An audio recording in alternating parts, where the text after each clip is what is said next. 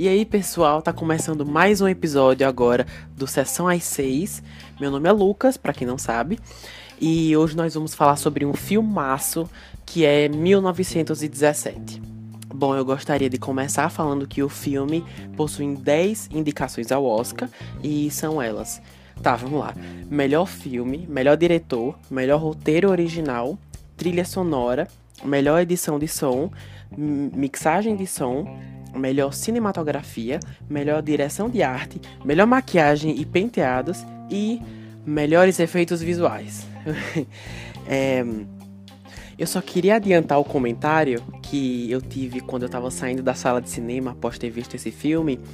E assim que eu saí, eu pensei, meu Deus, que saco, Coringa e Parasita vão perder vários prêmios para esse filme. Fiquei muito chateado, porque esse filme é muito bom. Enfim. Só um aviso em relação a esses filmes também, Coringa e Parasita, é, foram filmes que já foram lançados. Então, como eu criei o podcast recentemente, então eu não falarei sobre esses filmes. Eu tenho que dar prioridade para os que estão em cartaz no momento. Essa é uma análise sem spoilers, então vamos agora falar sobre 1917. A sinopse é a seguinte: na Primeira Guerra Mundial, dois soldados britânicos recebem ordens aparentemente impossíveis de cumprir. Em uma corrida contra o tempo, eles precisam atravessar o território inimigo e entregar uma mensagem que pode salvar 1.600 de seus companheiros. É, bom, começando aqui os comentários sobre o filme, tenho muitos comentários. Gostaria de começar falando óbvio que eu amei o filme, eu assisti no cinema e foi uma experiência sensacional. Se você tiver a oportunidade de ver esse filme no cinema, assista, porque tanto o visual como o som são coisas assim sensacionais. E você vê na telona do cinema, eu sinto que faz uma diferença, sabe? Então, se você tiver uma oportunidade, veja no cinema. Esse filme foi dirigido por Sam Mendes eu nunca tinha ouvido falar nesse diretor. Assim que eu tava terminando de ver o filme, eu fiquei, meu Deus, quem é esse diretor maravilhoso que que ajudou na criação desse filme? Aí tá aí o nome dele, Sam Mendes. O filme custou 90 milhões para ser feito. E o Sam Mendes também coescreveu e co-produziu o filme. Essa parte de coescreveu, a parte do roteiro, fala um pouquinho mais na frente. Queria adiantar que o filme é muito emocionante, tem muitos momentos de tirar o fôlego. Eu fiquei até um pouco enjoado no começo do filme, com a sensação que eles dão a sensação constante de que os personagens podem ser mortos a qualquer momento. Eu acrescento que não tem como você não se importar com os personagens, com os protagonistas, porque nós vemos o filme inteiro pela perspectiva deles, como, por exemplo, aonde eles estão indo, a câmera vai também. Então, é uma coisa assim, não tem como você não torcer por eles. Eu vou aprofundar mais cada um na parte na seção dos personagens, mas eu gosto que o filme não, tipo, não tem aquele começo clássico de filmes que é, primeiro você conhece o básico do personagem para depois a história começar. Não Deu seis minutos, a história já tá começando. Você já sabe o que, qual é a missão, o que, que tá acontecendo. Então você não conhece muito a personalidade de cada um, mas como eles são soldados, então você não necessariamente precisa saber a personalidade de cada um, sabe? Como eles são, como só tem dois protagonistas, então você saber a missão deles, saber o objetivo que eles têm, isso é o bastante para você se importar com eles, sabe? É, mas eu vou falar mais deles mais à frente.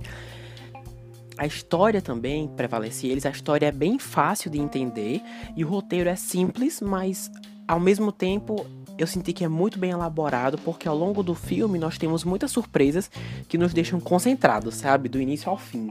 Eu não achei o roteiro super, hiper bem feito. Eu não achei que tá no nível tipo Coringa, nível Parasita. Não achei. Mas é um roteiro muito bem, muito bem feito uma coisa interessante também sobre a história é que o filme ele não é muito burocrático. Normalmente filmes, é, pelo menos ao meu ver, filmes que falam sobre guerra, filmes com batalhas e tudo mais, filmes de época, eles normalmente têm uma certa burocracia, porque a gente vê não só a perspectiva dos soldados, mas também dos líderes, dos presidentes, de quem está comandando tal. A gente vê a parte, aquela parte mais, mais burocrática mesmo. E aqui não é isso, é, é o que eu falei do roteiro simples. Então, mas eu não falo isso de uma maneira negativa. É um roteiro fácil de entender. Um dos destaques desse filme, na verdade, o principal destaque desse filme, que as pessoas mais comentam a respeito, é, quando mencionam 1917, é o plano sequência, ou seja, a sensação de que o filme está sendo gravado em uma única tomada, sem cortes, com a câmera em constante movimento. Raramente tem cortes, pelo menos cortes perceptíveis.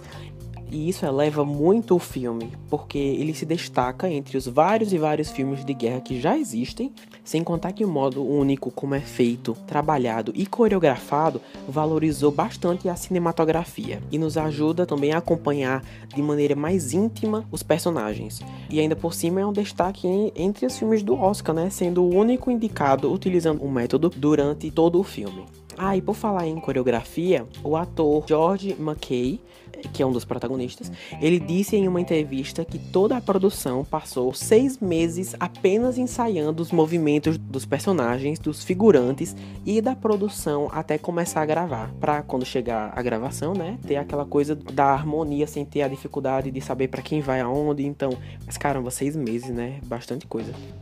Quando eu terminei de ver, eu dei uma pesquisada em relação aos bastidores do filme. Se você for no YouTube e pesquisar como ele foi feito, tem muita coisa, muitos vídeos interessantíssimos na internet mostrando é, as cenas que a gente viu no filme, como elas foram feitas. E assim, é muito interessante porque quando tem uma cena específica, por exemplo, que dura, não sei, 5 minutos e você tem certeza de que foi gravado em plano sequência, ou seja, que, que foi gravado de, de uma única vez. Quando você olha os bastidores, na verdade, tinha um cara gravando a pé, tinha um com Jeep, tinha, sabe, vários métodos para gravar a mesma cena, para que quando juntasse tudo, desse a impressão de que é um, é um único take, sabe? Enfim, eu achei isso muito, muito inteligente. Ah, e antes de continuar, eu queria fazer uma, uma observação que ao longo da história, enquanto eu assistia e depois também, eu parei para analisar como esse filme se parece com um videogame. Eu comecei a imaginar como seria se a mesma história fosse adaptada para um jogo virtual, porque o filme, a história, muitas vezes dá essa sensação, sabe? De bem jogo de raciocínio lógico mesmo, sabe? Eu acho que se fosse um videogame seria, nossa, um sucesso, sem dúvida. Uma das coisas que ajuda a imaginar isso, essa sensação, são as mudanças de cenário. Durante a jornada dos personagens para completar sua missão, eles acabam passando por vários locais e cada local tem a sua própria personalidade no seu visual, sabe? Que torna o filme mais atrativo pro olhar mesmo o ambiente sendo de guerra, com muitos detalhes de destroços até perturbadores, ainda é visualmente interessante porque as paisagens e o contraste de cores que predomina em tela contribuem muito para que as locações sejam uma parte importante da história que está sendo contada, sabe? É aquilo que eu tinha dito. O roteiro é simples, mas as paisagens, o ambiente ajuda muito a vender o filme, sabe? A você entrar na história. E a mudança de cenário quando a gente vai acompanhando a jornada, a, o andar dos personagens, você percebe que eles estão avançando no, no objetivo deles. Enfim, o, os visuais são um dos pontos altos do filme, sem dúvida nenhuma. Ah, e por falar em história, o diretor Sam Mendes, ele já disse publicamente a história é baseada no que o seu avô contava da época em que ele lutava na Primeira Guerra Mundial. Isso não só deixa o filme mais interessante, mas também apela para a academia, aumentando as chances de 1917 receber mais indicações. Eu digo isso porque, por exemplo, algo semelhante aconteceu no ano de 2019 com o filme Roma da Netflix. Não sei se vocês conhecem, mas foi um dos destaques do Oscar do ano passado, de 2019. Ele teve a divulgação de que o filme tinha muita relação com o diretor de Alfonso Cuarón, pelo fato de se tratar da sua infância e toda a mobília do filme realmente ser a mobília da sua casa casa, enfim. Roma não só foi muito indicado, como também ganhou vários prêmios. Eu digo isso porque aparentemente histórias que têm um certo apelo a mais com o público, com a academia, eles costumam geralmente se dar bem no Oscar. Então eu acho que esse é um dos motivos pelo qual o Sam Mendes está divulgando o filme com essas informações, não só por ser um fato da vida dele, um fato marcante da vida dele, mas também por isso ajudar com as chances dele de ganhar prêmios E nós podemos concordar que isso tá dando muito certo até agora, porque não só foi um sucesso no Globo de Ouro, mas também foi indicado a 10 categorias no Oscar, como eu mencionei no começo desse episódio. Até agora, essa estratégia está dando muito certo para o sucesso do filme. Só uma coisa, eu devia aprofundar o Oscar. Posteriormente, eu estou planejando em fazer um episódio com a participação de uma amiga minha, só comentando as, as categorias do Oscar. Mas tem uma coisa que eu preciso que eu preciso adiantar eu acredito muito que todas as indicações envolvendo som, seja na edição ou na mixagem, sejam dadas a 1917, porque essa obra trabalha tão bem a trilha sonora, junto com as cenas do filme, ajuda muito ao público a se conectar com a história. Então, se você assistiu, ou se você já assistiu, você sabe, a música, de certa forma, ela está muito unida com, com o que é mostrado em tela. Esse filme é uma união impressionante entre a trilha sonora e também os visuais, ao que está sendo mostrado. São duas coisas que estão diretamente conectadas e você percebe isso quando assiste, sabe? Então, de observações assim, são essas. Agora eu gostaria de aprofundar os personagens. Eu não tenho muito o que dizer sobre eles. O primeiro, Tom Blake, que é um cabo interpretado pelo ator Dean Charles Chapman. Ele é um soldado com interesse em cumprir a missão lhe dada pelo comando do exército inglês eu passei um tempão pensando, meu Deus, eu já vi esse ator antes. Aí quando eu fui pesquisar, ele foi um dos personagens de Game of Thrones. Aí eu pensei, ah, daí que eu conheço ele. Mas enfim, ele tá bem no filme. Eu acho que quem brilha mais é o ator que eu vou falar logo em seguida.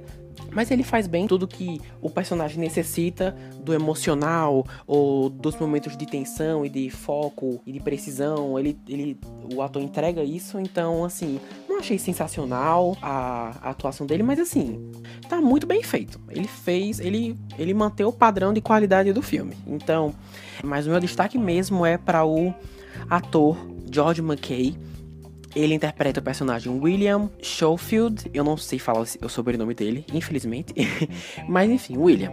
Ele também é um cabo e é escolhido por Blake para acompanhá-lo na jornada pelo território inimigo. Tem muitas cenas que envolvem esse personagem, William, você tá lá com ele, sabe? Com, com o personagem Tom Blake também tem muito disso, mas com o personagem do William é uma coisa muito mais. É uma conexão muito maior, porque a gente sente todas as dificuldades que ele tá passando, sabe? Ele, apesar do ator não ser muito expressivo, eu acho que ele foi expressivo o suficiente para um soldado que está vivendo em um clima tenso da Primeira Guerra Mundial. Então, eu não senti que ele precisava ser muito emotivo, muito exagerado, porque eu acho que isso não seria uma visão muito muito realística de um soldado da Primeira Guerra Mundial, mas assim, é, mais para o terceiro ato do filme, mais para aquela última meia hora, aquele final, ele entrega muito. Tanto o físico como o psicológico desse personagem são muito bem tratados e muito bem explorados nesse filme, pela quantidade de coisas que o personagem passa, e é justamente por isso que eu dou um destaque a ele. Eu queria muito que o ator tivesse sido indicado ao Oscar de melhor ator, mas depois de dar uma rápida checada, após ver o filme, eu percebi que ele não foi indicado, mas enfim. Eu acho que por ele estar em um filme prestigiado como 1917, eu acho que é o suficiente para as pessoas conhecerem mais ele, o trabalho dele, enfim, espero que ele trabalhe mais daqui para frente. Esse cara é muito bom. Ah, e uma rápida observação aqui em relação aos personagens, só para completar essa parte, é que tem algumas participações especiais durante o filme, então fiquem ligados para ver se vocês conhecem aí o pessoal, os atores. Então, agora indo para os comentários finais desse episódio. É, segundo o site do Omelete e do Adoro Cinema, o filme ainda está em cartaz nos Estados Unidos, até o momento, né? No caso, no momento em que está sendo gravado esse episódio, e ainda não foi lançado em outros territórios, mas já arrecadou, até o momento, 200 milhões de dólares mundialmente e só no Brasil 300 mil reais. Então, gente, sobre 1917, esse filmaço, é isso. O que eu tenho para dizer para vocês agora, nesses momentos finais? Assista ao filme. Tudo isso é pra dizer, assista ao filme. Mesmo se você não for um cinéfilo assim, super, super fã de, do Oscar, do cinema, mesmo se você estiver ouvindo isso e o Oscar já tiver passado, é um filme muito interessante e tá aí minha recomendação para vocês. Eu adorei tanto assistir o filme como gravar esse episódio com vocês. Esse podcast, Sessão às 6, está disponível no Spotify, no Breaker, no Google Podcasts e no Radio Public. Muito obrigado por escutar até aqui. Muito em breve vou lançar o último, a última análise dos filmes antes do Oscar. Então, fiquem atentos. Obrigado por acompanhar o podcast e até o próximo episódio. Valeu!